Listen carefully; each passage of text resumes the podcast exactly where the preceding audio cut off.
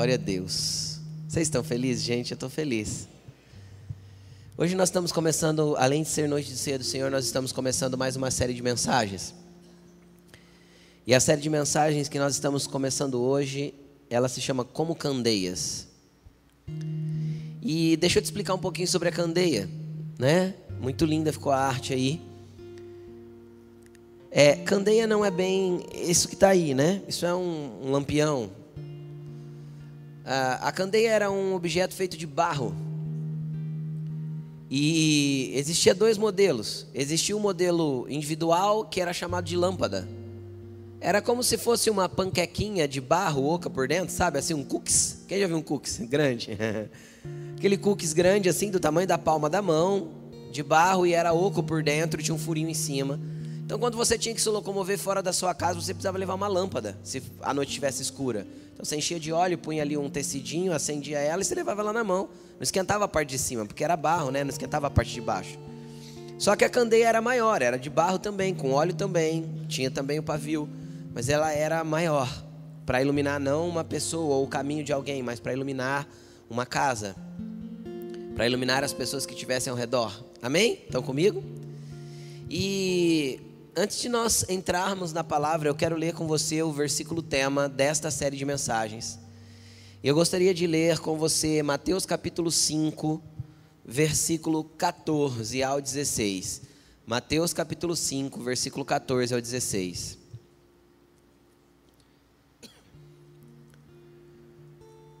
Mateus 5, 14 até o 16 vai dizer assim, ó: "Vocês são a luz do mundo". Isso é uma afirmação, você concorda comigo? Então, chacoalha a pessoa bonita que está perto do teu lado e fala assim: "Você tem luz". Amém? Você carrega a luz de Jesus em você e por isso você é a luz do mundo. Uma coisa é ter, outra coisa é ser. Jesus não afirmou só que você tem. Jesus afirmou que você é. Querendo ou não, você é. Amém? Você crê em Jesus? Você é a luz do mundo. Amém? Você é a luz, vocês são a luz do mundo. Não se pode esconder uma cidade construída em cima de um monte, sobre um monte. E também ninguém acende uma candeia e a coloca debaixo de uma vasilha. Ao contrário, coloca ela no lugar apropriado. Em algumas traduções vai estar escrito no velador. O que era o velador? Um lugar mais alto, na viga da casa, onde clareava a casa toda. E assim ilumina todos que estão na casa. Assim, assim brilhe a luz de vocês diante dos homens, para que vejam as suas boas obras e glorifiquem ao Pai de vocês que está nos céus. Deixa eu só trazer uma explicação, porque durante a mensagem eu vou citar isso aqui, eu quero que você preste bastante atenção para que você compreenda isso. Primeira coisa, Jesus fala de duas esferas de luz aqui que você carrega. A primeira esfera é a esfera pessoal. Ele diz assim: ó, você é a luz do mundo. E depois ele diz: ninguém acende, ninguém pega uma candeia e coloca debaixo de uma vasilha, antes coloca no lugar apropriado. Será que você tem estado no lugar apropriado que Deus quer que você esteja? Ou será que você tem andado escondido debaixo de uma vasilha? Será que a tua luz é a luz secreta, é a luz que ninguém pode ver? Ou será que você tem deixado brilhar o que Jesus tem colocado sobre você? Será que você esconde o seu cristianismo? Disfarça a sua linguagem? Se inibe na hora de expressar para alguém aquilo que Jesus fez na sua vida, ou será que você tem sido colocado no lugar apropriado? Que tipo de luz nós somos? Que tipo de luz você tem sido? Então ele fala assim: brilhe a luz de vocês diante dos homens. Como? Para que vejam as suas boas obras. Então, luz é acompanhado de boas obras. E eu não estou dizendo só as boas obras quando você estende a mão ao necessitado ou faz alguma coisa, mas as obras que você manifesta sendo você. Porque se eu sou a luz do mundo, eu não preciso ser diferente do que sou para ser a luz do mundo. Eu sou eu. Então a sua identidade precisa brilhar também. Quem você é precisa brilhar com boas obras. E não uma máscara, porque a máscara vai ofuscar a sua luz. Não um modelo de religiosidade que você se esconde atrás para parecer mais santo ou mais importante que alguém. Isso vai esconder a sua luz. Se é você que brilha, cara, só seja você, mas seja você com boas obras. Abandone aquilo que é mal para que brilhe você para as pessoas. Amém? Então olha para a pessoa que está ao teu lado de novo e fala para ele: brilha. Brilha. Amém? Só que vai um ponto além aqui. Aqui tem a luz coletiva. Você pode perceber que Jesus começa dizendo assim: ó, não se esconde uma cidade colocada sobre um monte. O que, que tem a ver com luz isso? Tudo. Imagina de noite, naquele tempo onde não tinha iluminação pública, luz elétrica. Ah, vá na rodovia. A rodovia tem iluminação pública? Não. De repente, lá no, no alto, você vê um, um aglomerado do quê? De noite. Um aglomerado de luzes. O que, que você sabe que existe lá? Tem como esconder? O que, que isso significa? Que a partir do momento que a minha luz individual brilha, e junto com a sua brilhando, neste mundo, ninguém vai poder esconder a relevância da igreja sobre a terra. Entendeu? Mas se nós não brilharmos, quem seremos? Apenas pessoas escondidas atrás de nós mesmos ou de uma pseudo-religiosidade que não afeta em nada o ambiente que eu estou. Entendeu? Então nós precisamos brilhar aonde estivermos. E a gente costuma ficar acanhado mesmo. Eu sei, eu me acanho. A gente costuma fazer um convite tímido. A pessoa chega em nós e fala assim, descobre que eu sou crente e de repente fala assim, ah, estou precisando ir na igreja mesmo. Normalmente a gente fala, vai lá, é legal. Ou não é assim que você costuma falar? Domingo, nove e meia, dezoito e trinta. Se você for lá, me procura. Isso não é brilhar a luz. nós devemos olhar a pessoa e falar assim: Cara, eu te espero domingo na igreja, mas o que, que eu posso fazer por você agora? Se ele viu em mim a oportunidade de a luz brilhar nele também, por que eu me escondo? Olha eu entrando debaixo da vasilha. Joga a vasilha em cima, esconde a luzinha lá dentro e faz de conta que quem sabe ele vai domingo na igreja. Com esse meu convite tão bom. né? Tão elaborado meu convite. Então a gente faz isso. Eu falo a gente porque eu me incluo nisso. Tá na hora de sair do armário, tá? Sai do armário, crente. Mas do armário certo. Sai de debaixo da vasilha. Deixa a tua luz brilhar. Deixa Jesus mostrar para todo mundo quem você é nele. Deixa Jesus expandir o que tem em você. É maior do que, que você pensa. Amém? Amém? Bom, essa era só a explicação da série. Vamos à palavra? Abra a tua Bíblia comigo em 2 Samuel capítulo 23. 2 Samuel capítulo 23. E o tema dessa noite é o desejo do rei. 2 Samuel, capítulo 23, versículo 13 ao 17. 2 Samuel 23, 13. Vamos lá? Estão comigo? Amém? Durante a colheita, três chefes do batalhão dos 30 foram encontrar Davi na caverna de Adulão, enquanto um grupo filisteu acampava no vale de Refaim. Estando Davi nessa fortaleza e o destacamento filisteu em Belém, fala para a pessoa que está do teu lado assim: ó, o inimigo estava em Belém. Davi expressou este forte desejo. Davi fez o quê? Expressou um forte desejo. Vamos continuar. Quem me dera trouxessem da água da cisterna da porta de Belém. Então, aqueles três homens atravessaram o acampamento filisteu e tiraram água da cisterna e trouxeram a Davi, mas ele se recusou a beber. Em vez disso, derramou, derramou-a como uma oferta ao Senhor e disse: O Senhor me livre, me livre de beber desta água. Seria como beber o sangue dos que arriscaram a vida para trazê-la. E Davi não bebeu daquela água. Eu costumo te inserir num contexto, né? Quando eu leio uma história, eu costumo falar assim: deixa eu te inserir no contexto. Não tem contexto. Esse texto é um monte de coisinhas que os valentes de Davi fizeram. Sabe, um monte de historinha assim aleatória de coisas que realmente foram desafiadoras e que homens fizeram, que dos, dos seus soldados, dos seus homens valentes fizeram, ao longo das suas vidas. Amém? Estão comigo? Então, o que está sendo contado aqui? Primeiro, Davi estava na caverna de Adulão. O que era a caverna de Adulão? Era um, Davi, era um lugar que Davi usava como fortaleza. Ele se escondia ali. Eu acredito que ele tinha guarnições que, que, que cercavam o lugar para que se algum inimigo se aproximasse, etc. Só que tinha um acampamento filisteu lá na entrada da cidade de Belém. E Davi amava Belém. E ele amava a água que tinha na porta de Belém. E de repente, um dia, Davi lá dentro da caverna, na presença desses três soldados valentes, porque eram soldados chefe do batalhão dos 30, que eram os 30 mais sangue nos olhos de Davi. Davi pensa alto. Quem já pensou alto? Davi, Davi não falou para ninguém. Davi só pensou alto. Ele expressou algo que estava dentro do coração. Ele simplesmente expressou um forte desejo. Quem me dera beber da água da cisterna, do poço, que está lá na porta de Belém.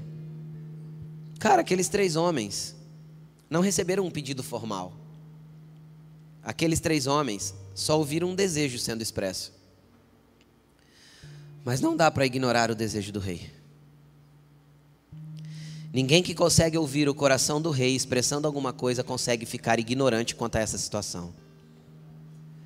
Ninguém que consegue ouvir o coração do rei expressando algum desejo vai conseguir ficar imparcial quanto a isso. Havia um rei dentro daquela caverna que expressou um desejo e não dava para ignorar. Então aqueles três homens saíram e foram em direção a Belém, cara, mas tinha uma guarnição de soldados filisteus lá. E e o desejo do meu rei vale mais que a minha vida. Ah, se os cristãos entendessem que o desejo do seu rei vale mais do que a sua vida. Pastor, vale mais do que a vida vale, porque a vida aqui viver é Cristo e morrer é lucro. Por que medo da morte se eu vou para um lugar melhor? Viver é Cristo, morrer é lucro. É isso que o apóstolo Paulo expressou. Então, como ficar indiferente diante de um desejo do rei? Não dava. Aí eu quero explicar algum, algumas coisas que estavam acontecendo naquele momento. Primeiro, a luz desses homens brilhou para atender o desejo do rei. Só que não brilhou de forma individual, aqui brilhou de forma coletiva. Eles estavam em três. Por quê? Porque deixa eu te explicar uma, uma questão a respeito de cisterna naquele tempo. Na, desde aquele tempo até os dias de Jesus, na verdade. E acho que até muito tempo depois.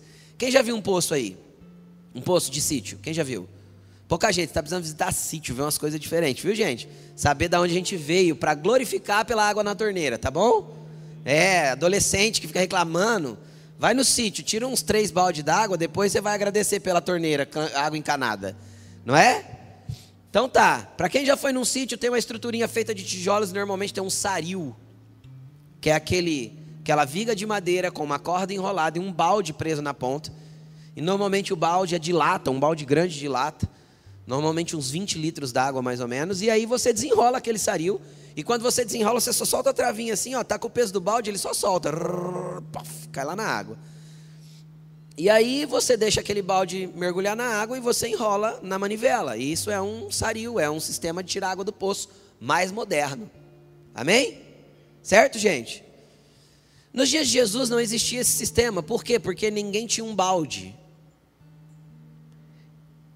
E ninguém podia deixar um vaso de barro ali, porque um vaso de barro ali era caro. Quem está entendendo ou não? Todo mundo era difícil ter um vaso de barro. Quem tinha zelava por aquilo, tinha valor. Estão comigo? E não, não existia o seu próprio poço, os poços eram públicos. Tá?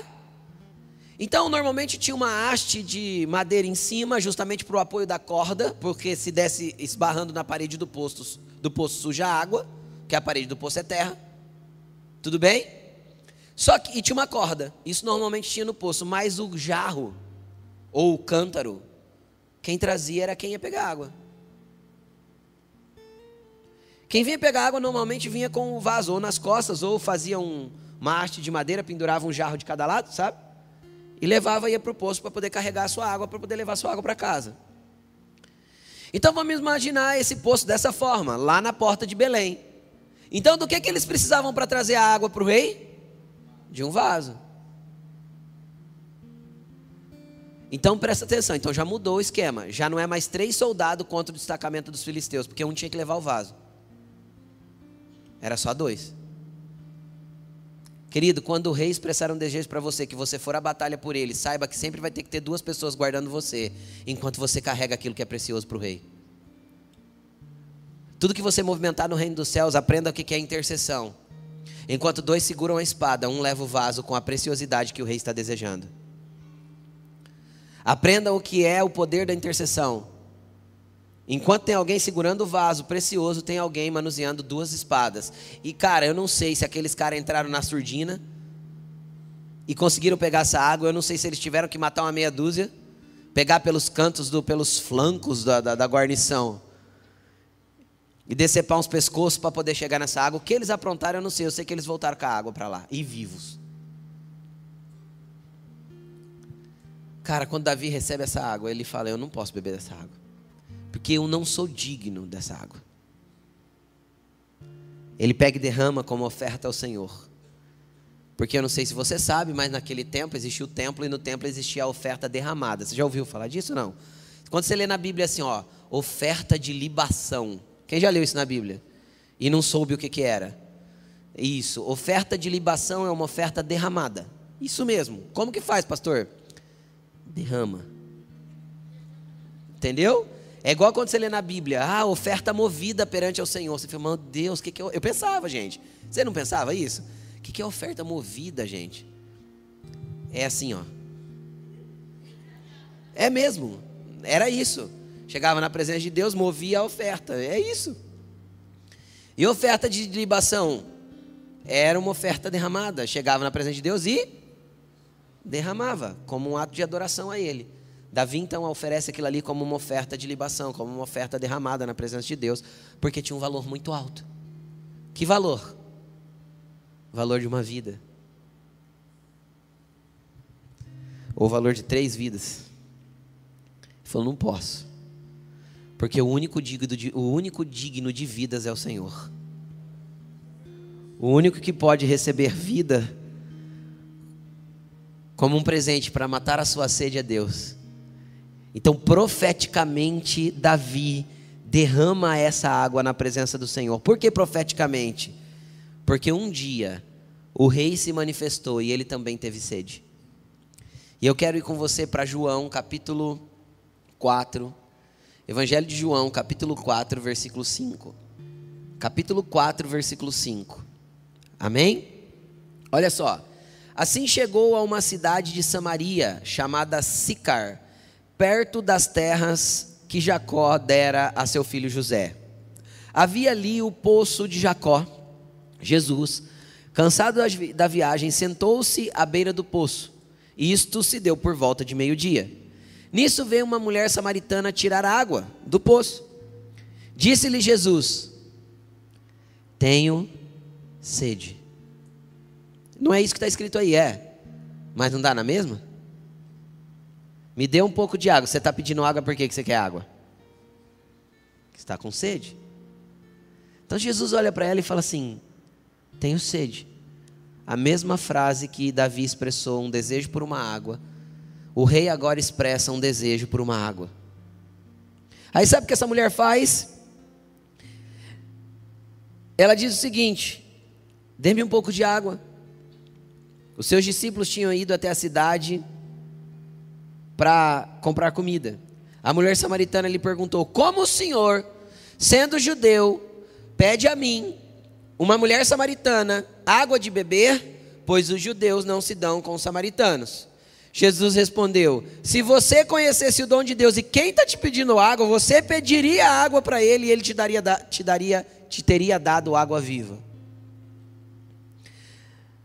A mulher respondeu: O Senhor não tem com que tirar a água e o poço é fundo. Onde o Senhor, onde pode conseguir essa água viva? Preste atenção aqui em mim. Jesus está numa viagem. Ele saiu de Cafarnaum, estava indo para Jerusalém. E normalmente o judeu contornava a região de Samaria. Por quê? Porque a Bíblia diz aqui: os judeus não se davam com os samaritanos. Então, normalmente eles faziam um contorno, passavam pela região de Decápolis e voltavam para a região da Judéia. Para você, você que gosta um pouquinho de geografia, deixa eu te colocar geograficamente nisso. A região da Galileia ficava ao norte, onde Jesus morava e cresceu. Ok? Região da Judéia ficava ao sul, no meio ficava a região da Samaria. Só que eles não se davam. Então, quando os judeus precisavam viajar, eles, eles tinham que contornar. Eles saíam da Judéia, atravessavam o Jordão, passavam para a região de Decápolis, que ficava do outro lado do Jordão, contornavam e voltavam para a Judéia. Saíam da Galiléia, contornavam e vice-versa. Só que está escrito aqui, ó, versículo 4 vai estar tá escrito assim, ó, era-lhe necessário passar por Samaria. Não é que era necessário por causa da viagem. Era necessário porque Jesus queria passar por lá. Por quê? Porque no meio do caminho ele ia encontrar alguém que ia saciar a sede dele. E ele estava com esse encontro marcado sem que a pessoa soubesse. Então, quando ele encontra aquela mulher sentada na beira do poço ali, meio-dia, aquele solzão e aquela sede, ele fala para ela: Eu estou com sede, você me arruma um pouco d'água. Para onde a mulher vai? Para os problemas sociais da sua época, para os problemas culturais da sua época. Quais problemas culturais? Como você, sendo homem judeu, fala comigo que sou mulher samaritana.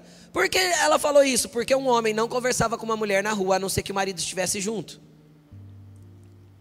Marido daquela mulher estivesse junto, era, é, não podia. Se alguém chegasse na porta da casa e batesse, a mulher abrisse, e fosse um homem, e o marido dela estivesse em casa, ela diria: Espera, vou chamar meu marido. Ela nem trocava palavras com aquele homem. Se fosse um estranho, tá? Um conhecido não tinha problema. Nos dias de Jesus, não. Se fosse um estranho, ela diria: Espere, vou chamar meu marido. Se o marido não estivesse em casa, ela diria: Meu marido não está em casa. E ela fechava a porta. Literalmente era assim. Então era uma mulher estranha e Jesus era um homem estranho para ela. Então ela já começa com a barreira cultural. Como você, sendo um homem judeu, fala comigo que sou mulher samaritana. Se fosse só um homem e uma mulher judeus, já ia dar BO. Entende o que eu estou falando ou não? Culturalmente já teria problema. Mas Jesus não estava nem aí para a cultura. Porque Jesus não vive na cultura da terra. Jesus é do reino dos céus e é o reino dele que estava chegando. Aí ele vem para um outro problema, o problema problema de raça. Você é judeu, eu sou samaritana. A gente não se dá, você não sabe? Jesus olha para ela e fala assim: Ah, se você entendesse quem está falando com você. Deixa eu te explicar uma coisa, querido. Sabe o que, que isso me mostra? Que quando Jesus tem que ganhar o coração de alguém, não importa cor, tribo, língua, povo, nação, opção sexual, que tipo de cabelo, se tem tatuagem, se não tem, se. Jesus, quando tem que chegar na vida de uma pessoa, ele só chega chegando. Jesus veio para fazer o diferente, para atrair o diferente, para ganhar o estranho. Ou você não é estranho e foi ganho por ele? Jesus veio para pegar os esquisitos, por quê? Porque Jesus veio para perdoar. Jesus não veio para os que são bonitinhos e anda politicamente correto e gosta das divisãozinhas. Jesus veio para os estranhos, para os tudo diferente. Jesus veio para aquele que trata todo mundo igual. E para aqueles que é cheio de preconceito, Jesus faz cair tudo por terra. Jesus pega todo mundo, mais esquisito, mais estranho, o, o que é, o que não é, o, qualquer um, e coloca tudo na mesma família. Ele fala: agora vocês vão se chamar de irmão. Esse é o Jesus que a gente serve. E daí de barreira cultural? E daí o que, que você pensa ou deixa de pensar? Sabe o que, que Jesus. Sabe o que, que Jesus acha dos seus conceitos e preconceitos? Jesus não acha nada que Jesus é do reino dos céus e Ele quer você do jeito que você é. E se Ele puder te transformar, se você deixar Ele te transformar, Ele vai quebrar todos esses conceitos aí.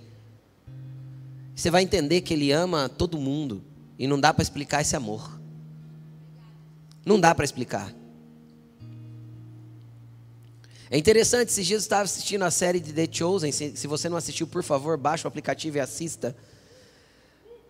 Mas quando eles decidiram passar por Samaria, tem essa, o retrato desta passagem ali, né? Logicamente contextualizado. Os discípulos ficam bravos. Não, Senhor, nós vamos dar a volta, nós não vamos passar lá, eles são samaritanos. Eles, eles, eles entraram em guerra com a gente 100 anos atrás. Jesus olhou para eles e falou assim: 100 anos atrás você não estava aqui, nem eu, nem ninguém, você está brigado com eles por quê?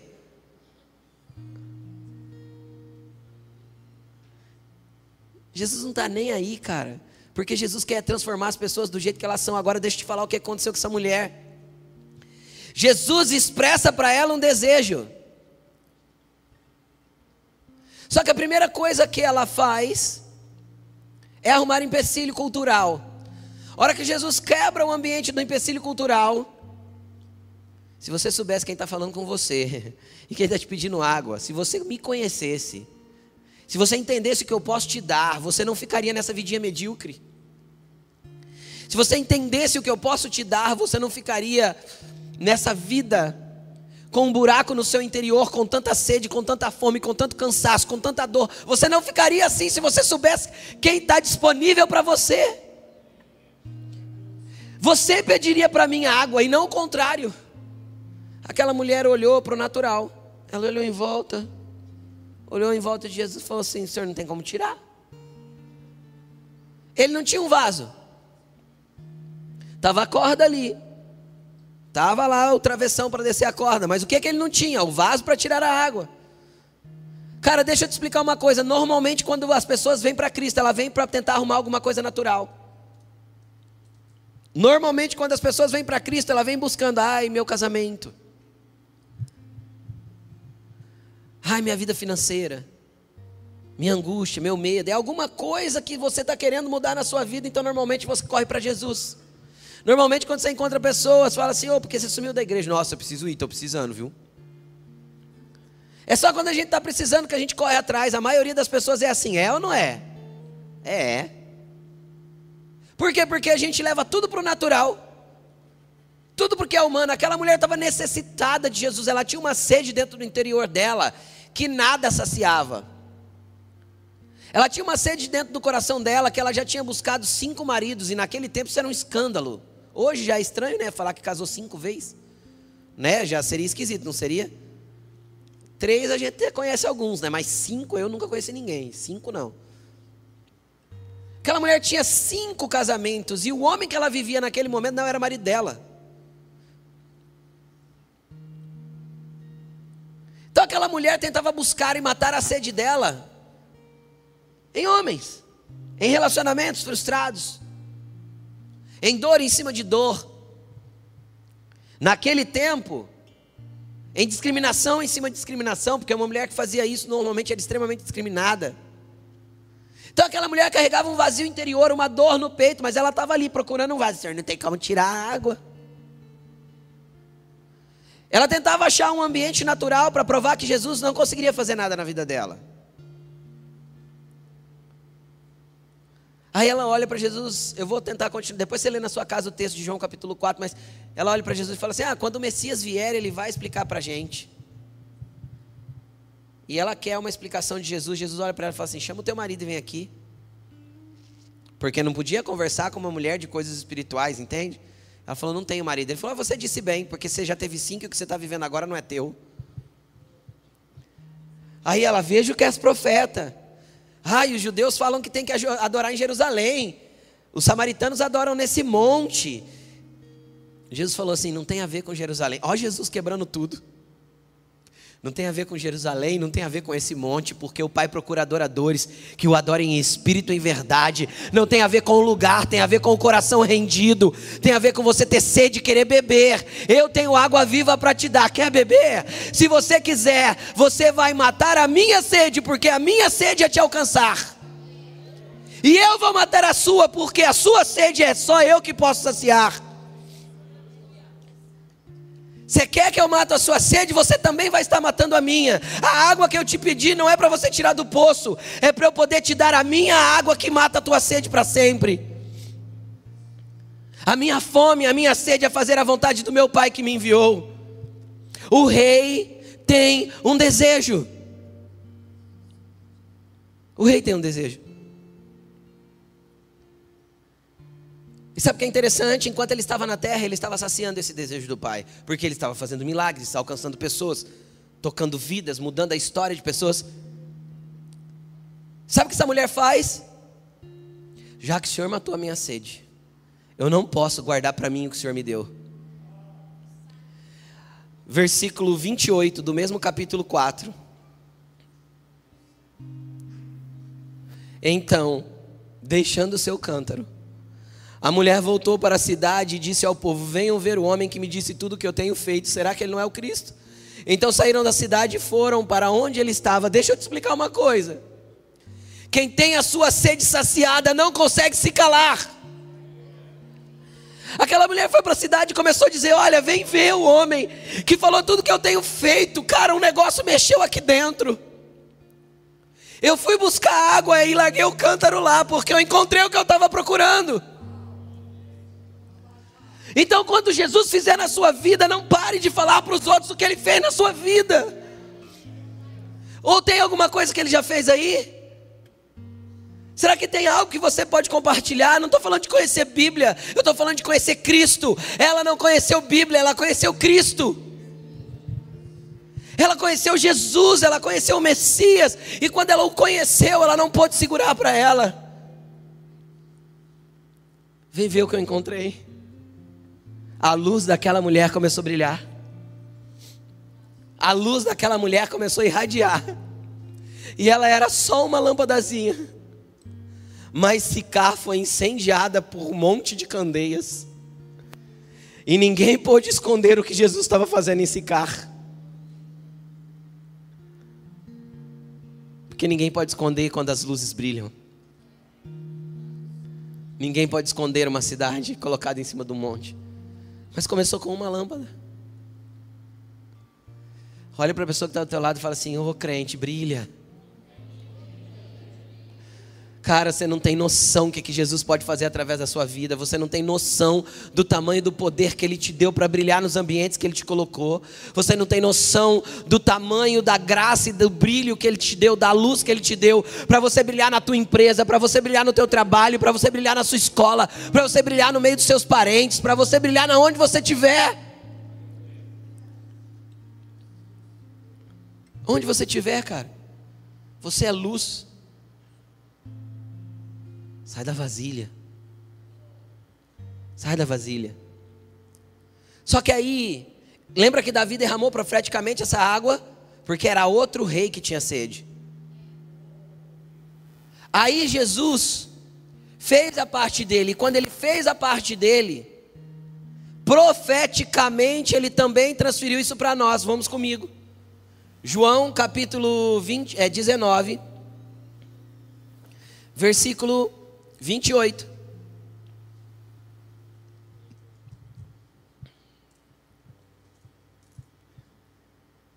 Mais tarde, sabendo então que tudo estava concluído, Jesus estava na cruz, sendo morto. E ele sabia que estava tudo concluído. Tinha mais alguma coisa para ser feita? Quem concluir acabou, não acabou? Então tá bom. O que ele tinha que fazer na terra, estava feito. O que ele tinha que fazer na, na terra, estava feito. O que ele faz? Vamos lá. Para que a escritura se cumprisse, Jesus disse: Tenho sede. Tenho sede. Estava ali uma vasilha cheia de vinagre. Então embebedaram uma, é, uma esponja nela e colocaram a esponja na ponta de um caniço de sopo e a ergueram até os lábios de Jesus. Tendo provado, Jesus disse: Está consumado. Com isso, curvou a cabeça e entregou o espírito. Morreu. Estava tudo concluído. Mas ele tinha que pedir água. Ele tinha que pedir água para transferir a incumbência de matar a sede dele para nós. Porque até então ele estava na terra matando a sua própria sede e a sede do Pai. Mas a partir do momento que ele foi, ele deixou a incumbência de matar a sede dele para nós. Agora você sabe qual é o problema e qual é a diferença entre por que ofereceram vinagre para ele ao invés de água? Ah, pastor, é porque ele estava sendo torturado. Ok, concordo com você. Mas preste atenção no que eu vou te falar. Alguém aqui consegue produzir água? Não. A água não é produzida, é extraída. Porque a água vem da terra. Sim ou não? Hoje, com a ciência avançada, eu consigo quebrar as moléculas da água, dividir ela em oxigênio e hidrogênio. Sim ou não? Quem já fez a, a experiência no laboratório da escola? Eu consigo, eu consigo pegar um vapor e criar água. Como, pastor? Tem um vapor subindo, eu ponho uma superfície gelada, o que, que acontece? Na superfície gelada tem condensação, a água se condensa de novo, se torna líquido outra vez. Ela está em estado gasoso, passa para estado só, é, líquido. Sólido é quando congela. Beleza, até a gente achou algumas, alguns mecanismos, mas alguém consegue produzir água? Fala, não, vou pegar aqui as matérias-primas da água e vou fazer água. Tem jeito? Sim ou não? Não. E a única coisa que mata a sede, o que, que é? De verdade? Água. Só que lhe deram vinagre. Vinagre eu produzo. E tem gente tentando matar a sede de Jesus com aquilo que produz com as próprias mãos. E sabe como que Jesus recebe isso? Jesus recebe isso como um amargo em sua boca. Porque eu estou tentando saciar a sede dele com aquilo que eu mesmo produzo. Então eu tento produzir uma falsa adoração, então eu tento produzir uma canção bonita, então eu tento produzir, e às vezes isso não é o que Jesus está clamando de ter sede. Ele procura adoradores. Ele não procura canções. Ele procura adoradores. Quem está entendendo o que eu estou falando? Sabe por que Davi podia escrever canções? Porque ele era adorador. Então, quem é adorador consegue escrever canções para ele. Quem está entendendo o que eu estou falando? Porque ele não procura músicos, ele não procura cantores, ele não procura nada, ele procura adoradores. E às vezes você está tentando produzir alguma coisa com Jesus com a força do teu braço, sem sequer perguntar para ele se é o que ele tem sede se é o que realmente Ele quer beber de você. Agora deixa eu ir um passo mais além. A água a gente extrai da onde? É da terra, gente. Você que é adolescente, não sabia disso, deixa eu te contar. Tem um lençol freático. Fica lá embaixo, na terra. Tá bom? Porque às vezes, né, pensa que é da torneira que sai, da caixa d'água, né? Que o pai sempre mostrou lá a caixa d'água do nosso bairro. Na caixa d'água tem um poço, tá bom? Que vai lá nas profundezas da terra e tira água de lá, tá? Só para você saber. E não tem filtro não, porque a água boa é aquela que sai limpinha lá do fundo da terra, aquela sai com sais minerais, com tudo bonitinho daquilo que você precisa. Agora sabe por que você bebe água que sai da terra e você fica bem? Porque isso também é terra. Você foi tirado dela. Então deixa eu te explicar, sabe qual é a sede que Jesus tem? Não é daquilo que você produz, é daquilo que você tira da terra. Traga pessoas para eles. Traga mais barro para a presença dele. Traga mais gente. Traga mais, mais barros, vasos quebrados. Traga mais gente precisando de conserto. Traga mais mulheres samaritanas. Traga, traga mais aqueles que estão com a vida toda destruída. Pode trazer, pode trazer, porque enquanto você sacia a sede de Jesus, Ele sacia a sua e a das pessoas. Enquanto você traz para Ele a água que é extraída da terra, Ele vai trazer água viva e encher o teu coração de vida. Ele continua tendo sede. E por que nós paramos de saciar a sede dele? Eu quero ler o último versículo. Deus tem um desejo. Pastor, se Deus tem um desejo, é só ele falar, haja. Não é? Hã? Só que tem algumas coisas que Deus não pode fazer. Por quê? Porque do jeito que a Laine falou aqui no início, ele resolveu contar com a gente. Quer entender qual que é o desejo do teu rei? Quer entender o que teu rei expressa? 1 Timóteo capítulo 2, versículo 1. Antes de tudo, recomendo que se façam súplicas, orações, intercessões e ação de graça por todos os homens. Ou, antes de tudo, você tem que orar. Você é cristão? Quem é crente aqui? Levanta a mão. Todo aquele que crê é crente, tudo bem? Amém? Ficou um termo pejorativo, mas é isso, tá? Todo mundo que crê é crente. Então, se você é cristão, você tem que orar. Se você é crente, você ora. Paulo está falando assim: ó, antes de tudo, antes de tudo, antes de tudo, façam súplicas, façam orações, façam intercessões, deem ação de graças por todos os homens, pelos reis e por todos os que exercem autoridade. Ore pelo presidente, pelo prefeito, pelo governador, pelos deputados, pelas, pelos policiais, por todos que exercem autoridade. É isso que ele está falando. Orem. Para quê? Para que tenhamos uma vida tranquila e pacífica, com toda piedade e dignidade. É óbvio, coloca um presidente lá que vai perseguir a igreja, você vai ver o que vai acontecer com a nossa fé. Eu agora fico em cela especial, fiz nível superior um ano e meio atrás, terminei minha faculdade. Foi de velho, a gente vai estudar, gente. Não estudou quando era novo. Mas é sério isso. Então a gente tem que orar para que a gente continue tendo uma vida pacífica e votar. Mas vamos continuar. Então ore para você ter uma vida tranquila. Isso é bom e agradável perante Deus.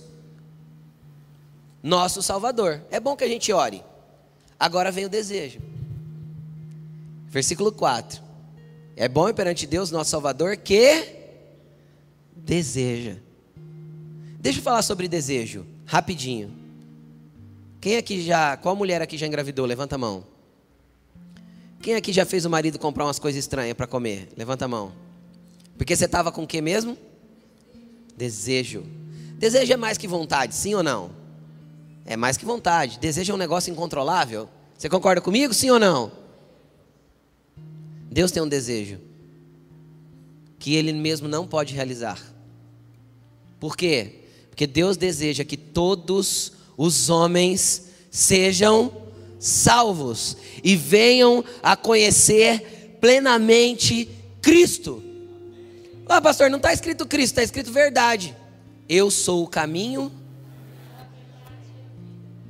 Então Deus deseja que todos os homens conheçam plenamente a Cristo. Esse é o desejo de Deus, essa é a sede que Jesus expressou na cruz. Tenho sede, me dê de beber. Ele já tinha concluído tudo, ele não precisava falar que estava com sede, mas para que se cumprisse as Escrituras e para que ele deixasse um chamado, deixasse um mandamento, ele disse: Tenho sede. E ele continua com sede, porque a sede dele sacia a sua sede. A sede dele mata a sua fome. A sede dele muda a sua vida. A sede dele transforma a sua história. A sede dele transforma a história de todas as pessoas. E é a tua luz que vai brilhar para compartilhar essa história. Pastor, o que é que eu vou contar? Conta o que ele fez e está fazendo na tua vida. Pastor, o que é que eu vou contar? Conta o que ele já agiu na tua vida. Conta os milagres que ele já fez. Conta a graça que ele já operou. Conta o poder que ele já moveu. Ah, mas pastor, mas faz tanto tempo. Faz tanto tempo, mas eu tenho um filho saudável e inteligente. Porque com um ano, meio, um ano e meio de idade, ele foi diagnosticado com uma meningite bacteriana. E ele foi tratado uma semana como se fosse um, uma pneumonia. Porque ele também estava com atacado os pulmões dele. Então, uma semana depois, foram diagnosticar que era uma meningite bacteriana. Quem já estudou um pouquinho sobre meningite, a viral é mais leve. A bacteriana normalmente conduz ou à demência completa ou ao óbito. Só que nós temos um Deus que vive.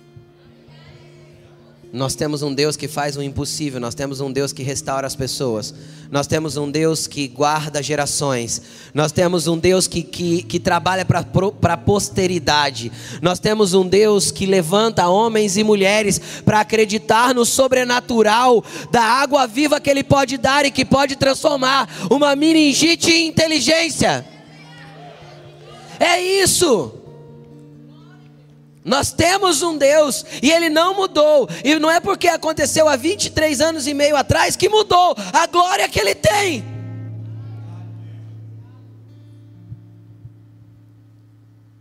Ele é o mesmo ontem, hoje e para todo sempre. Mas ele precisa que luzes brilhem, porque o desejo dele continua latente ele continua gritando para você: Tenho sede, porque a minha sede mata a sua. Eu te peço água e você me traz ela da terra. Quando você me traz ela da terra, eu te dou água viva para matar a tua sede interior. Coloque-se de pé.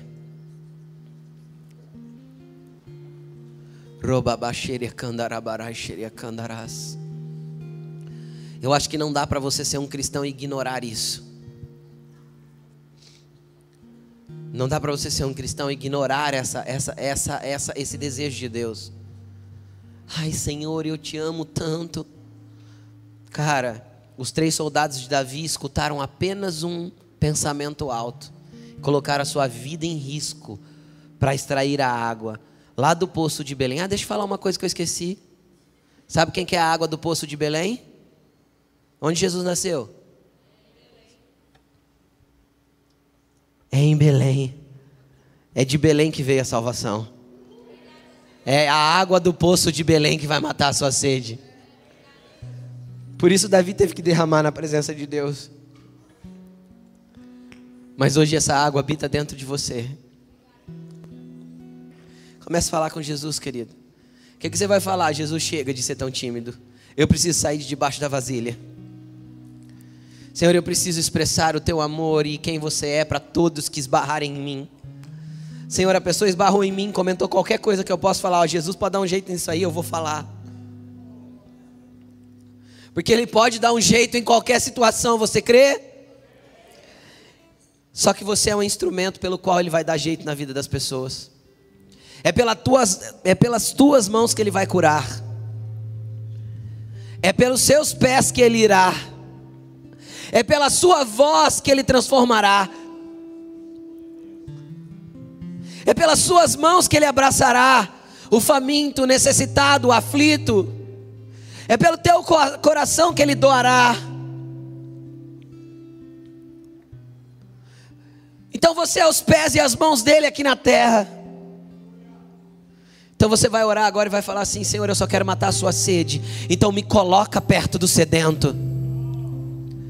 Senhor, eu quero matar a sua sede, então me coloca perto do faminto. E se você está aqui nessa noite, querido, deixa eu te falar uma coisa: as tuas trevas estão sendo transformadas em luz hoje. A sua angústia, o seu medo, a sua depressão está sendo transformada em alegria, porque a água viva está disponível para você beber. Pare de botar empecilho, ah, porque o senhor não tem vasilha, porque o senhor é homem, porque o senhor é judeu, porque isso, porque aquilo. Desarma essas armas suas aí. Você não precisa de uma religião, você precisa de Cristo. Você precisa conhecer o Cristo, o Jesus que transforma, o Jesus que muda, o Jesus que transforma qualquer situação. Ele mudou minha vida. Ah, pastor, você se converteu com 13 anos é porque você não faz história, você não faz ideia do que eu vivi até meus 13. Eu sei de onde fui tirado. E eu sei o que Jesus fez na minha vida. E eu sei o que Ele pode fazer na sua.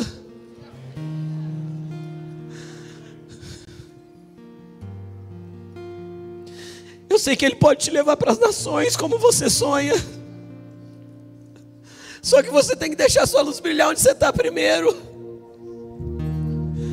Eu sei que Ele pode transformar a tua família do jeito que você tanto ora. Continua com as suas súplicas, mas deixa a tua luz brilhar. E se você está aqui nessa noite precisando de um milagre, precisando que essa água viva entre dentro de você, que essa luz ilumine as trevas que está no teu interior juntamente com você que quer ampliar a tua visibilidade, a tua luz, sai do teu lugar e vem para frente.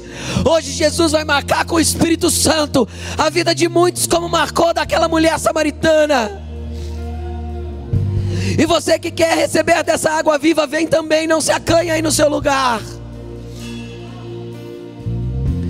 Hoje Jesus vai transformar a vida de muita gente aqui. Tem algo novo para Jesus fazer. Vem bem para frente para que caiba todo mundo, por favor.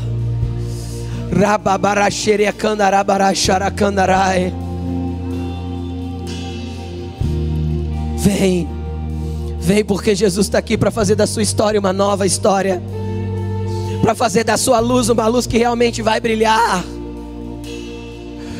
para matar a tua sede, para tirar a tua depressão.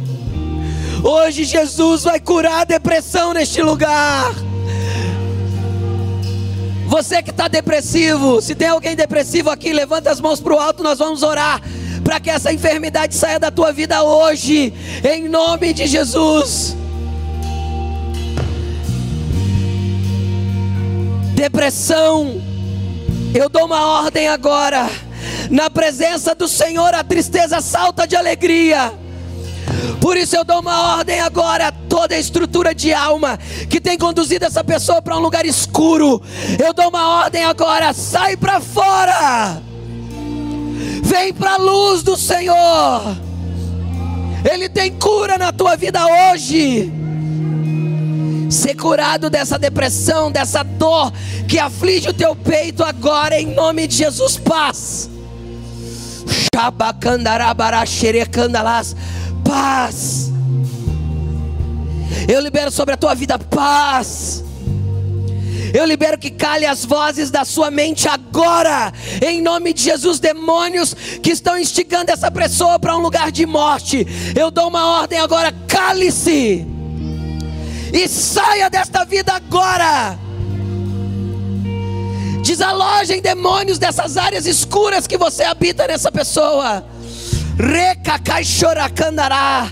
Ser liberto agora em nome de Jesus.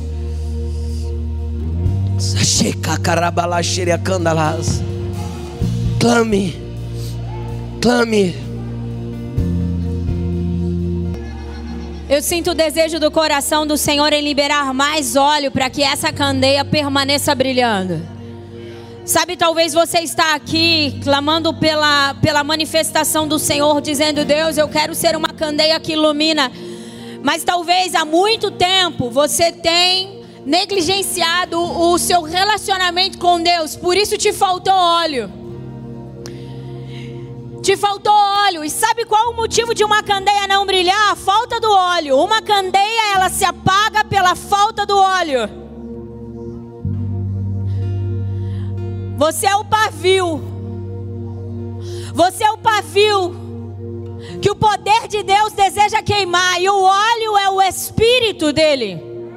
Nós precisamos ser um povo que busca pelo Espírito do Senhor o óleo que nos mantém acesos, que nos mantém queimando de amor, que nos mantém conectados ao coração do Senhor.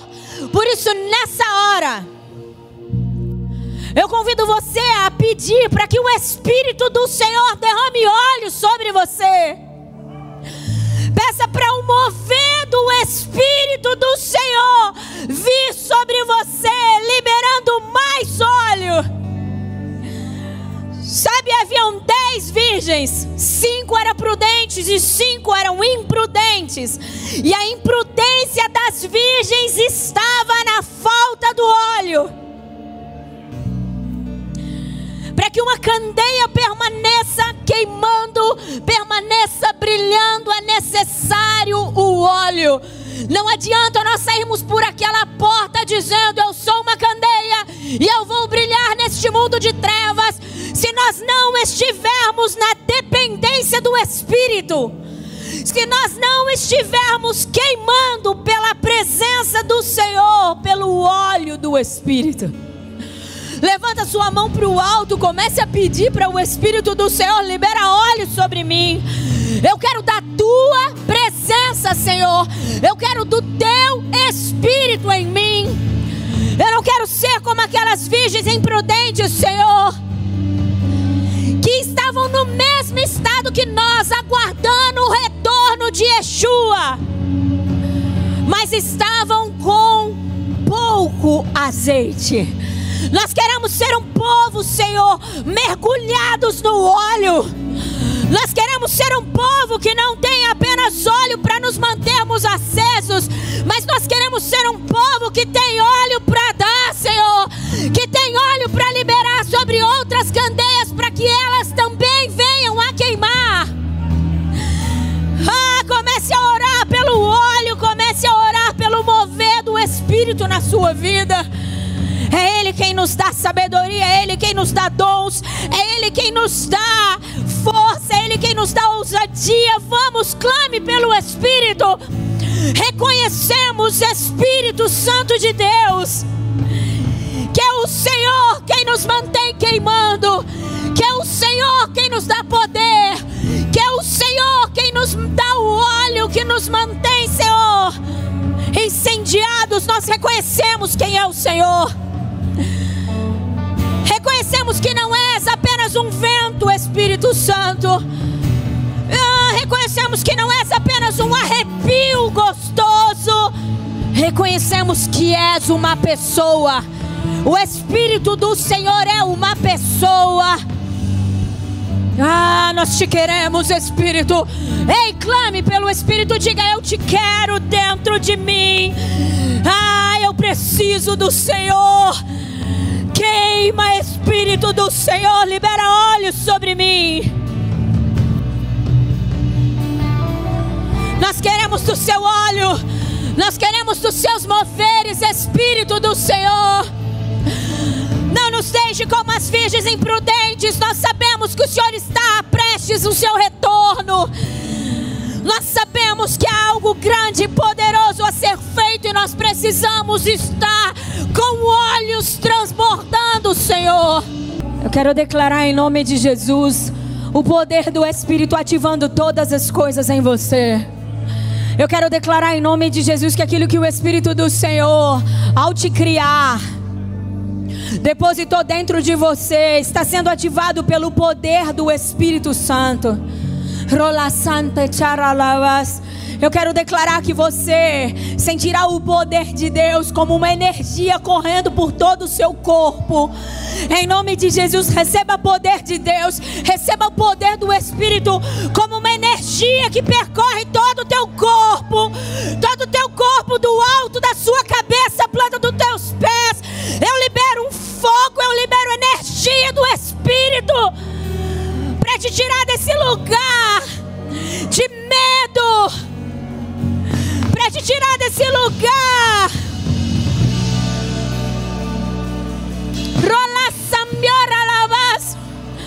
Eu declaro em nome de Jesus suas mãos em chamas.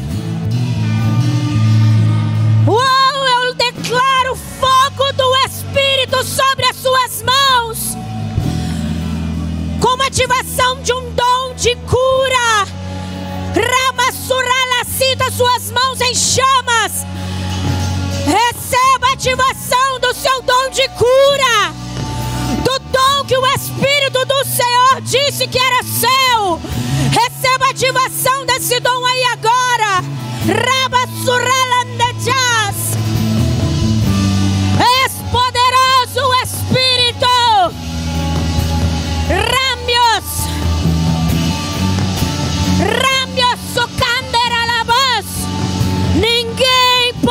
parar o Espírito de Deus.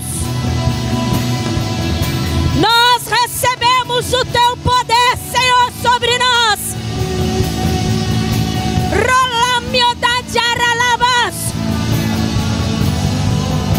Eu declaro ativação sobre a sua vida. Sinta o poder do Espírito se movendo dentro de você. Ralambio da Giambara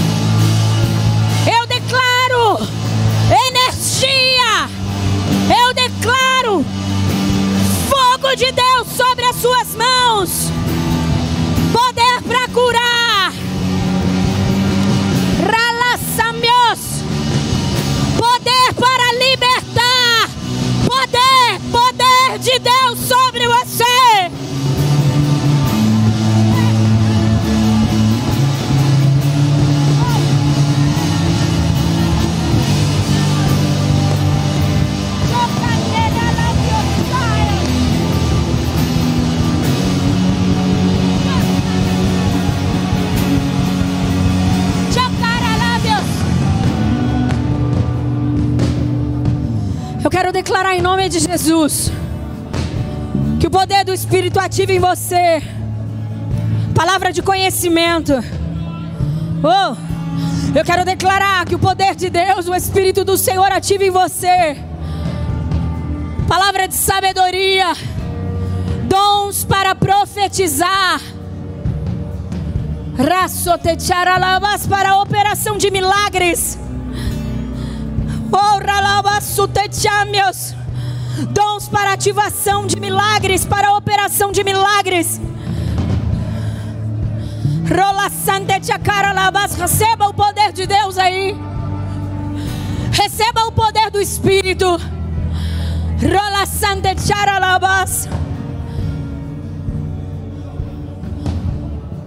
Deus deseja usar você para curar.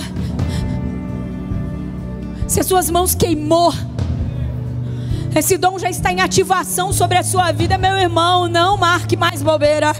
A qualquer sinal de necessidade, de oração por cura, se disponibiliza. O dom já está ativado em você.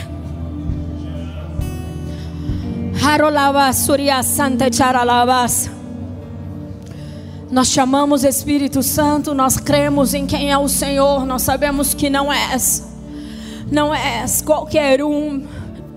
Ah, Espírito Santo, nós reconhecemos que o Senhor não é apenas o Deus que vem acalentar o nosso interior e nos ajudar nos dias difíceis, nós sabemos que o Senhor é Deus poderoso para fazer obras maiores do que Jesus fez. Igreja, quando Jesus andava como homem na terra, era o Espírito Santo quem lhe dava poder. O mesmo Espírito que está dentro de mim e de você. Nós temos que dar honra ao Espírito Santo. Nós temos que dar honra à pessoa do Espírito Santo. Nós temos que dar a Ele o lugar para que Ele flua com o poder. Ele é Deus. E Ele trouxe poder sobre Jesus como trouxe poder sobre Elias, como trouxe poder sobre Eliseu, como trouxe poder sobre Moisés, como trouxe poder sobre tantos homens que estão reconhecidos na palavra. Sabe, o Rô disse que Jesus declarou que ainda tem sede. Isso diz sobre a oportunidade que temos de continuar a escrever o livro de Atos, porque Atos, na verdade, é a descrição do que os apóstolos fizeram, do que os discípulos de Jesus fizeram na terra, na força do Espírito Santo. Eu e você pode ser o próximo a escrever uma história linda de avivamento, de salvação, de curas, de libertações. Eu e você podemos fazer parte disso se dermos lugar ao Espírito. Dê lugar ao Espírito na sua vida. Dê lugar ao Espírito na sua vida. Honre Ele. Levante sua mão para o alto e fale: Espírito Santo, eu quero honrar a tua presença dentro de mim. Eu quero que a cada dia mais o Senhor tenha maior liberdade sobre a minha vida, porque eu reconheço que és uma pessoa que tem sentimento, que também tem desejos, e eu reconheço que o seu desejo é o mesmo do Pai, é o mesmo de Jesus, e por isso me usa, me dá poder, me ativa, me dá ousadia, porque eu quero, na força do seu poder, executar todo o desejo de toda a Trindade, para a glória do seu nome. Me usa, Espírito Santo. Aleluia. Você pode aplaudir ao Senhor. Obrigada, meu Deus. Nós te amamos. Nós amamos a Sua presença, Espírito Santo. Nós amamos a Sua presença, Espírito Santo. Oralossas. Nós amamos a Sua presença, Espírito Santo. Deixa Jesus te usar. Deixa Jesus te usar. Amém? Glória a Deus. Louvado seja o Seu nome, Senhor.